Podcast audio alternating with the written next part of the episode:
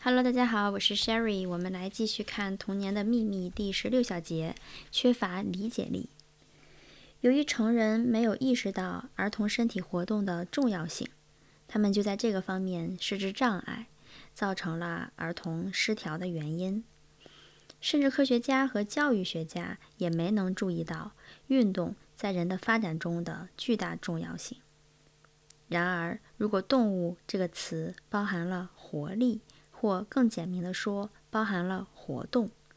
如果动物和植物的区别在于前者扎根在土地上，而后者可以到处活动，那为什么我们想要制止儿童的活动呢？成人愚蠢地说，儿童是植物，是花朵，这意味着他应该不出声儿，或者说儿童是天使。也就是说，他确实是一个到处活动的人，可是这只是居住在人生活的地球之外。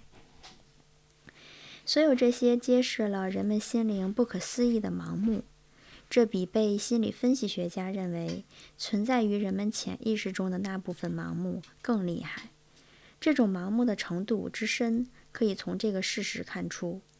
即科学虽然能探测人的潜意识的深奥，但还不能揭示它。所有人都承认感觉器官对智力发展的重要性。很明显，聋哑人在达到智力成熟方面将遇到极大的困难，因为听和看事实上就是心灵的窗户。聋和盲是不利条件，但它可以跟身体其他方面的完美健康并存不悖。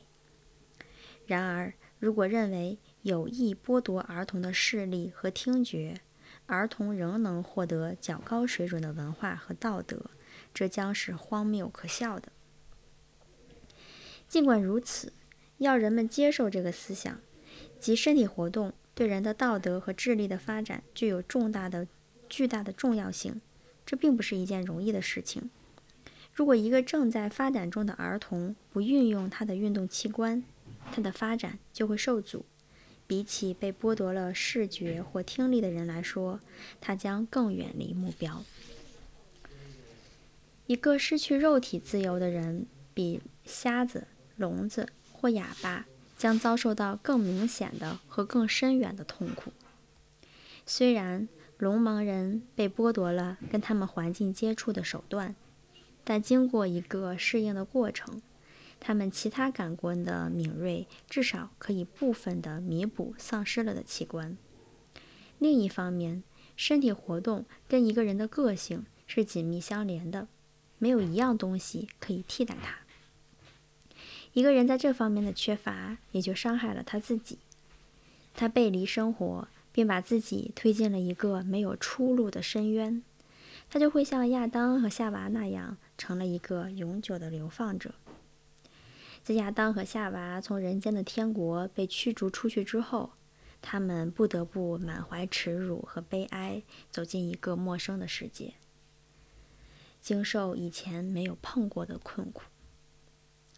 当我们讲到肌肉时，我们通常把它们想象成某种身体器官，这种概念跟我们关于精神的概念是对立的。精神没有物质。结果也就没有任何的机制。对心理的发展来说，运动或身体的活动比看和听的智力感觉更重要。